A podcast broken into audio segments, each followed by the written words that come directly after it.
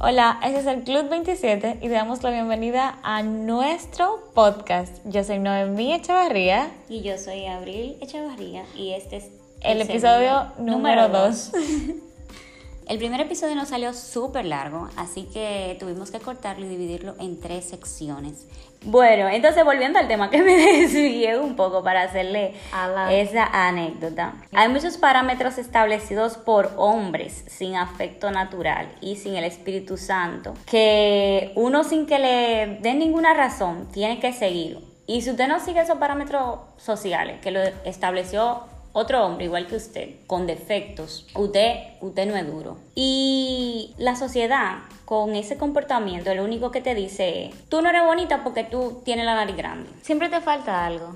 Porque tú eres excelente en nueva asignatura, pero hay una en que tú no eres buena. Exactamente. Sin embargo, eh, en realidad el Señor que te creó y que es perfecto y que es hermoso, te ve a ti y cuando Él te creó, Él te puso, te puso todo con cariño con amor. O sea, yo me imagino al Señor creándome a mí así hermosa, bella, preciosa, fabulosa, maravillosa. Oh my God. Como delineando mis facciones, poniéndome mi, mi trepequita que tengo aquí y poniéndome mis ojos grandecitos. Y yo veo como al Señor maravillado, creando a un ser tan insignificante como yo. Y otro ser insignificante igual que yo entiende que tiene la potestad para decirme a mí que yo soy cuando eres enough y cuando no. El Señor a mí poniéndome mi materia gris en mi cerebro. Y Él que lo sabe todo es omnisapiente. Y otra persona que no lo es, que no es omnisapiente, es igual que yo, tiene entiende que tiene la potestad para decirme a mí, tú no eres inteligente, tú no llenas los estándares porque tú no sabes cualquier cosa que se le ocurra a esa persona que tú tienes que saber. No, pero ahí en lo que tú estás diciendo, yo voy a decir algo muy personal de mí. Yo siempre he batallado con mi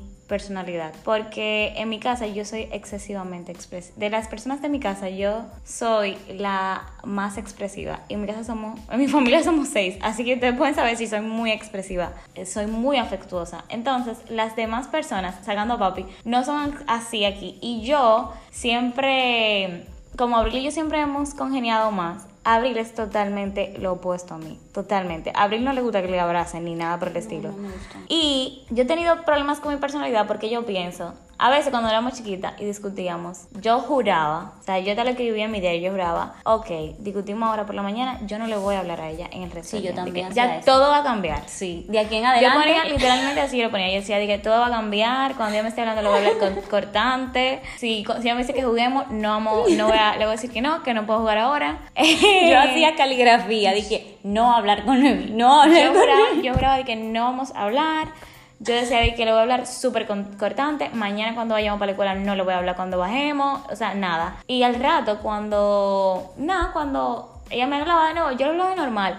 Y cuando pasaba como una hora que estábamos jugando, yo decía, Dios mío, no, tú si eres como tonta. Tú no dijiste que tú no le ibas a hablar de nuevo. Ya, o sea, ya, ok, esta es la última. Para la próxima que te haga cualquier cosita, no le habla. Y mi vida entera yo me la he pasado en eso. Por lo, por lo mismo, Abril y yo siempre estamos como contrastando, porque somos muy diferentes en personalidad. Y ella es muy dura hablando y me dice la cosa como demasiado fuerte. Yo intento como dulcificarla, pero ella me dice la cosa demasiado fuerte. Y, y cuando ella me dice la cosa así tan fuerte, yo pensé, el año pasado yo tuve una batalla mucho, muy emocionalmente, eh, personal, porque yo decía, probablemente mi personalidad está mal, porque la mayoría de las personas que yo conozco no, son, no creo que tengan tantas tanto pensamiento como tan, que sean como tan ñoña, no sé, que sean como tan ñoña, no lo digo de que ñoña de que vayan a llorar por las cosas, sino como que, que le den tanta importancia a ciertas cosas y, y que sean como tan empáticas. Yo soy excesivamente empática. Mi empatía es que si yo estoy viendo una película y está pasando algo, yo tengo que adelantar lo que está pasando que, porque me produce ansiedad.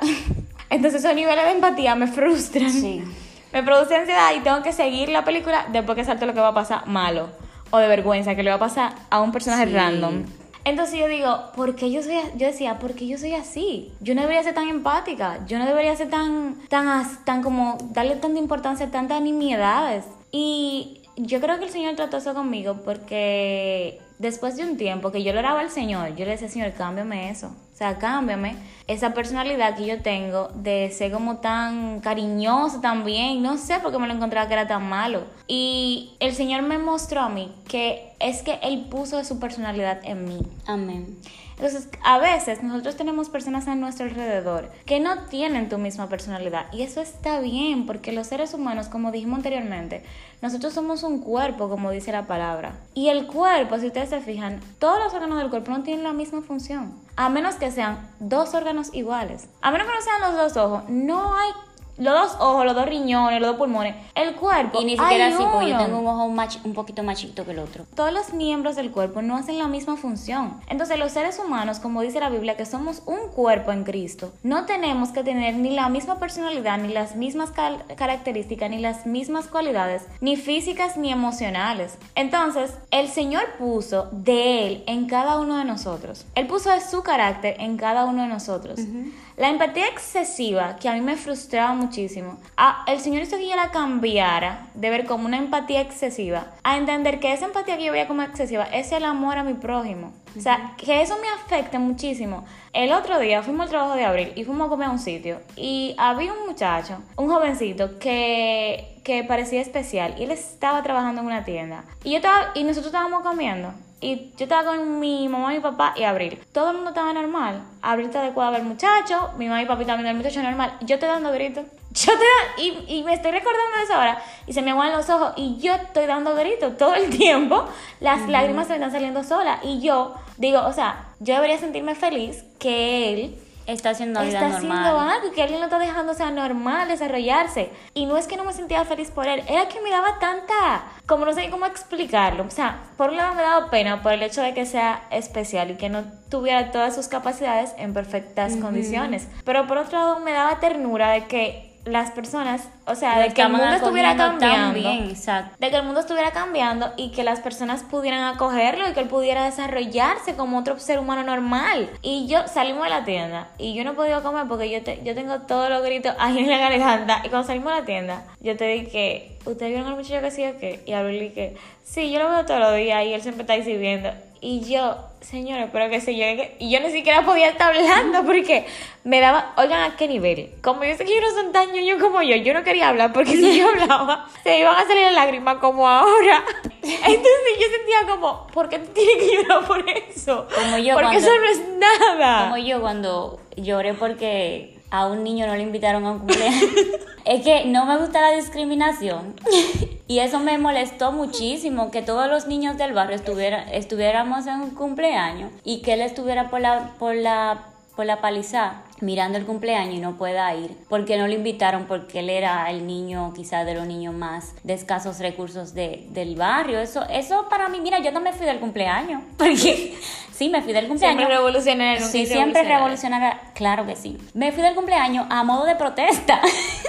Nadie, nadie le prestó atención, nadie se dio cuenta. Quizá los dueños del cumpleaños no se dieron cuenta que yo hice esa protesta, pero en realidad fue a modo de protesta porque no me pueden invitar a un cumpleaños a mí y dejar a un niño, un solo niño o dos niños De la calle, de la calle fuera sin invitar. No, eso es muy fuerte. Y me fui llorando. Y cuando, cuando mi mami me ve en la habitación, pensó que peleamos en el cumpleaños o algo.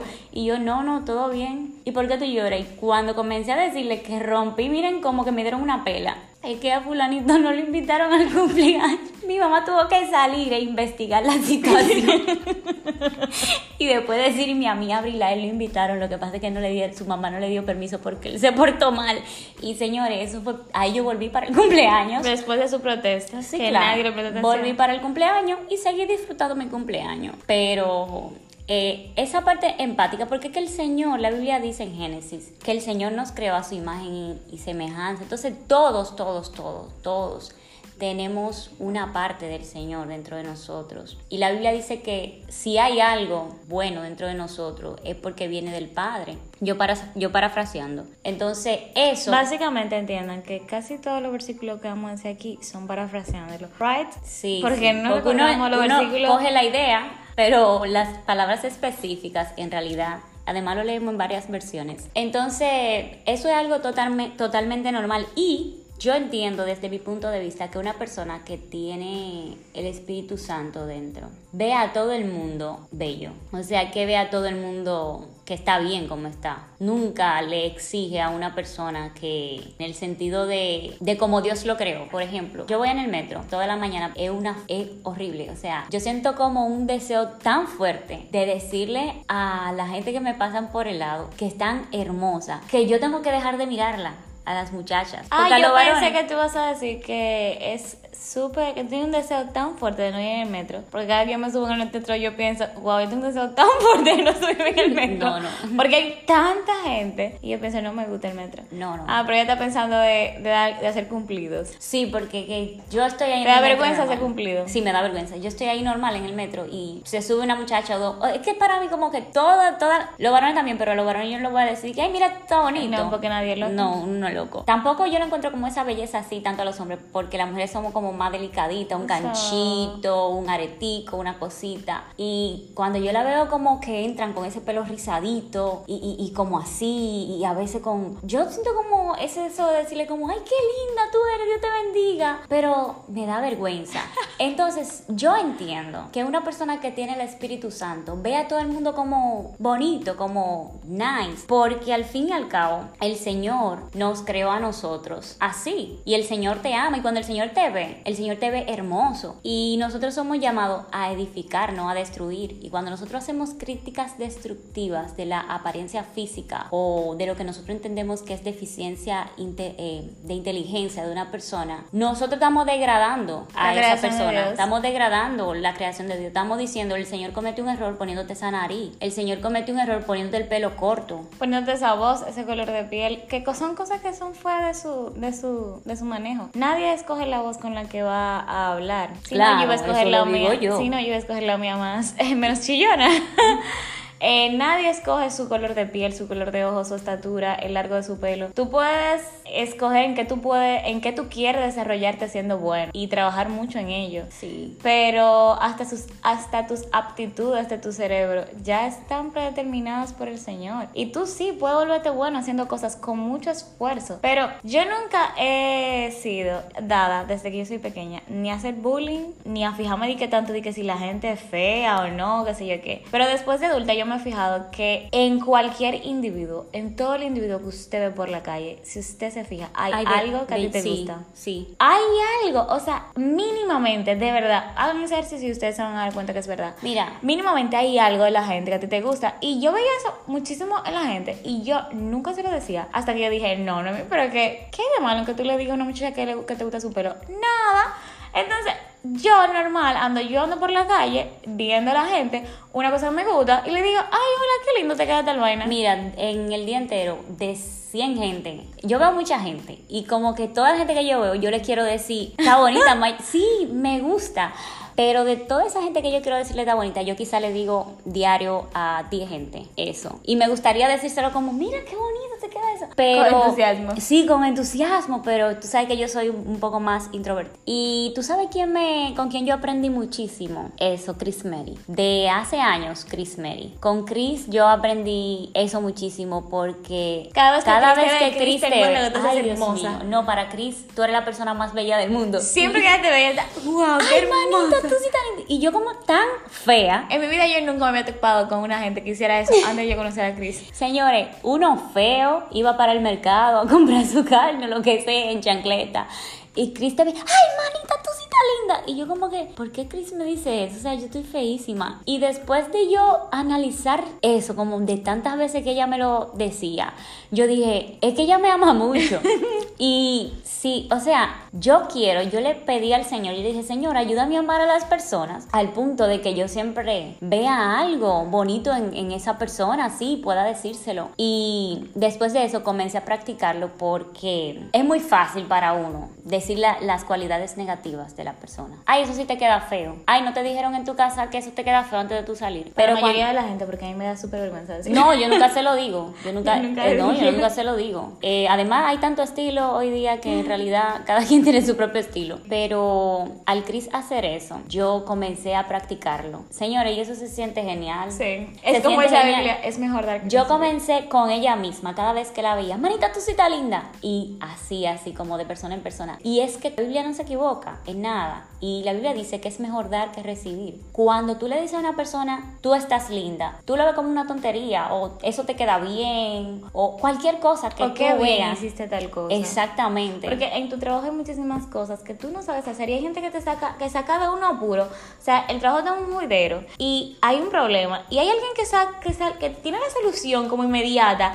y tú te quedas como sorprendido de la forma en que esa persona labora. Y la mayor parte del tiempo nadie le dice de que, wow, No, viejo, no. lo hiciste bienísimo. No. Y qué bien que tú le digas a la gente de que viejo, mira, eso está súper bien. Te- Tomaste esta decisión bien. ah, tú eres muy bueno haciendo tal cosa. Exactamente. Entonces, eh, cuando tú le dices eso a la gente, la gente se siente bien, pero tú te sientes, yo creo que 10 veces mejor de lo que la, la gente tú ves se cómo siente. la gente se siente. Porque honestamente, tú lo ves como un enunciado vago. Ay, tú estás bonita. Ay, qué buena decisión tomaste.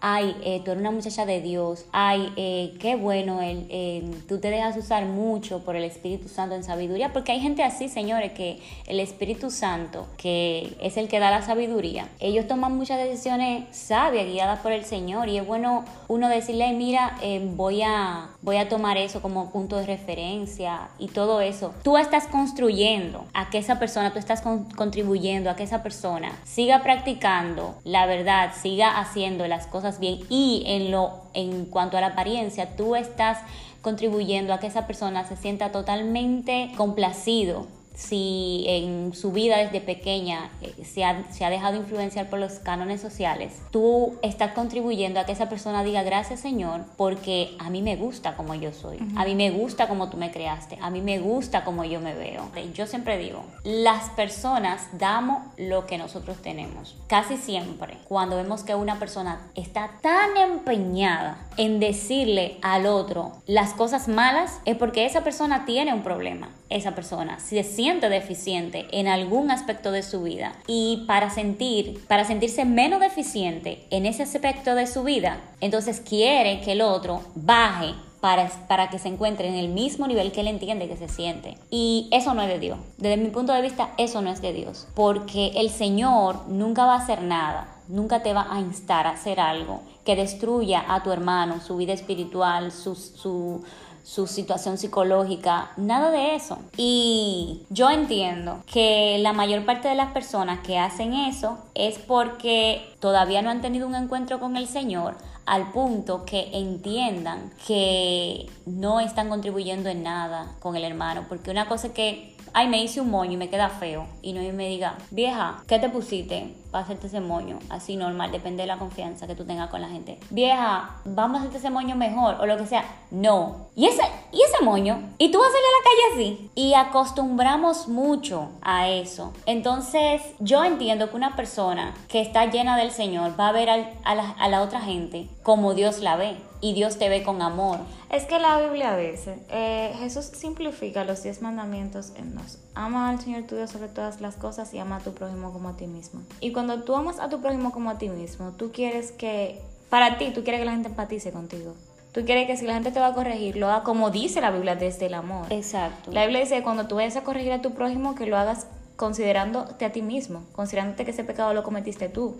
Entonces, si yo veo algo en ti que a mí no me gusta, que yo considero que no te queda bien, yo la forma prudente de yo hacerlo, según la Biblia, porque la Biblia es nuestro manual que nos enseña a vivir cada uno de los escenarios de nuestra vida, según la Biblia yo debería acogerte con amor y decírtelo con amor, para corregirte lo que sea, ya sea una nimiedad como algo físico que yo estoy viendo en ti que se puede, que se puede arreglar para estilizarte mejor, o un comportamiento tuyo. Pero es que somos muy dados en demasiadas ocasiones, debería darnos vergüenza, como dice el apóstol Pablo en una ocasión, para nuestra vergüenza propia, a ser muy groseros y a ser poco empáticos y a tener poco amor a la hora de referirnos a nuestros hermanos. Y debemos pensar en las emociones de nuestros hermanos, debemos pensar en los sentimientos de nuestros hermanos, debemos considerar a nuestros hermanos como que nos los están haciendo nosotros mismos. Porque esa nimiedad que tú estás diciendo de un moño que a ti no te gustó o que está mal hecho en general, está feo, ok, vamos a decir que está feo yo llamarte en público, hay un grupo de personas y decirte, tú vas a salir con eso a la calle. O sea, ¿por qué tú salías así a la calle, vieja? Yo te puse en vergüenza. Porque probablemente tú saliste de tu casa totalmente segura de tu peinado, pero inmediatamente yo te abordo en público, y te lo digo en público, con un tono discriminante. O sea, toda la seguridad que tú tenías se espumó. Tú puedes tener la autoestima a millón en el cielo.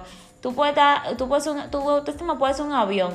Y tú, o sea, disminuye inmediatamente porque te abochorné en público.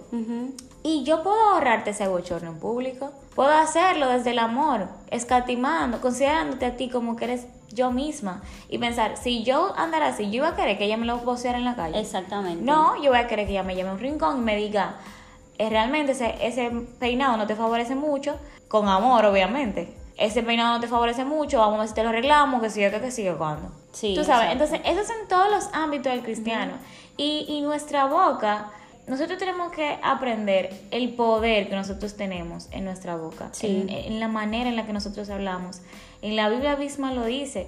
Entonces, nosotros podemos tanto construir la vida de alguien, de ser de bendición, como, como destruir la vida de alguien. Solo por un comentario. O sea, Solo, y el hecho de que alguien, de que a ti mismo te afecte, tú que me estás oyendo, a ti mismo te afecte lo que te diga otra persona, muchísimo. No voy a pensar que es porque tú no tienes autoestima, como en las redes sociales ahora quieren vender que todo, que tú tienes autoestima en el subsuelo. No. es que tú no tienes autoestima, no es que tú no tienes autorrespeto, no es que tú no tienes autoaceptación, no es nada de eso.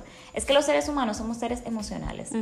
Estamos llenos de emociones. Hay un día que te sientes súper arriba emocionalmente y cosas que la gente te diga, tú barajas si es alguien que a ti te importa y si alguien que a ti te importa te afecta y si no es alguien que a ti no te importa, pues no te afecta. Pero hay otro día que tú estás, tú no estás emocionalmente en el mejor día. Y tú, cualquier cosa que te diga cualquier persona te afecta. ¿Te importa esa gente o no? Te afecta. Y eso no es algo del otro mundo, eso es normal, porque el Señor nos hizo con muchas emociones. Entonces, si a mí me afecta un comentario que me hace una persona en la calle, un bochorno, eso está normal que a mí me afecte.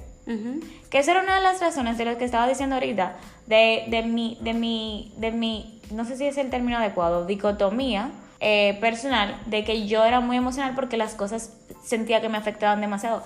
Pero es que es normal, somos seres emocionales. El hecho de que yo sea más expresiva y que lo, lo, lo exprese más y le diga a Abril, realmente tal cosa, hoy me pasó tal cosa y eso a mí me afectó así, así, así. Y el hecho de que ella no sea así, pero a ella también le afecte algo, no quiere dejar dicho que no, no somos seres igualmente emocionales.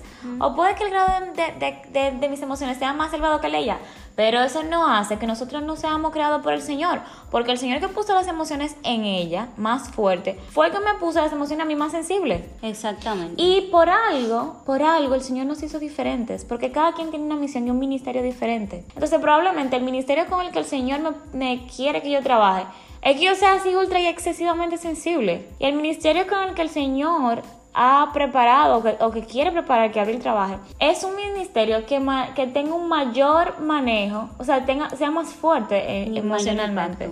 Exacto. Sí, cuando la Biblia dice que somos ricos en espíritu. Yo creo que eso se refiere a que nosotros podamos conectar con el Espíritu Santo y podamos manifestar su amor y su cuidado hacia el otro ser humano a través de cada acción que nosotros realizamos. Y eso es totalmente lo que tú dices. O sea, lo que yo no quiero que me digan, yo no se lo digo a otra persona. Y cada uno de nosotros, tú que me escuchas, Noemí que me escucha también, yo que me escucho, cada uno fuimos creados a, imagen y semejanza del Señor. Cuando Dios, que es perfecto, nos mira a nosotros, nos ve hermoso. Y si Él que es perfecto nos ve hermoso, entonces nosotros somos hermosos. No hay más nada que hablar, no hay más nada que decir. Si el Señor no hubiese pensado, no te hubiera visto con amor, el Señor entonces no iba a venir a morir en la cruz por ti. Y eso es lo que importa. Y mira, me aparece este, este texto bíblico aquí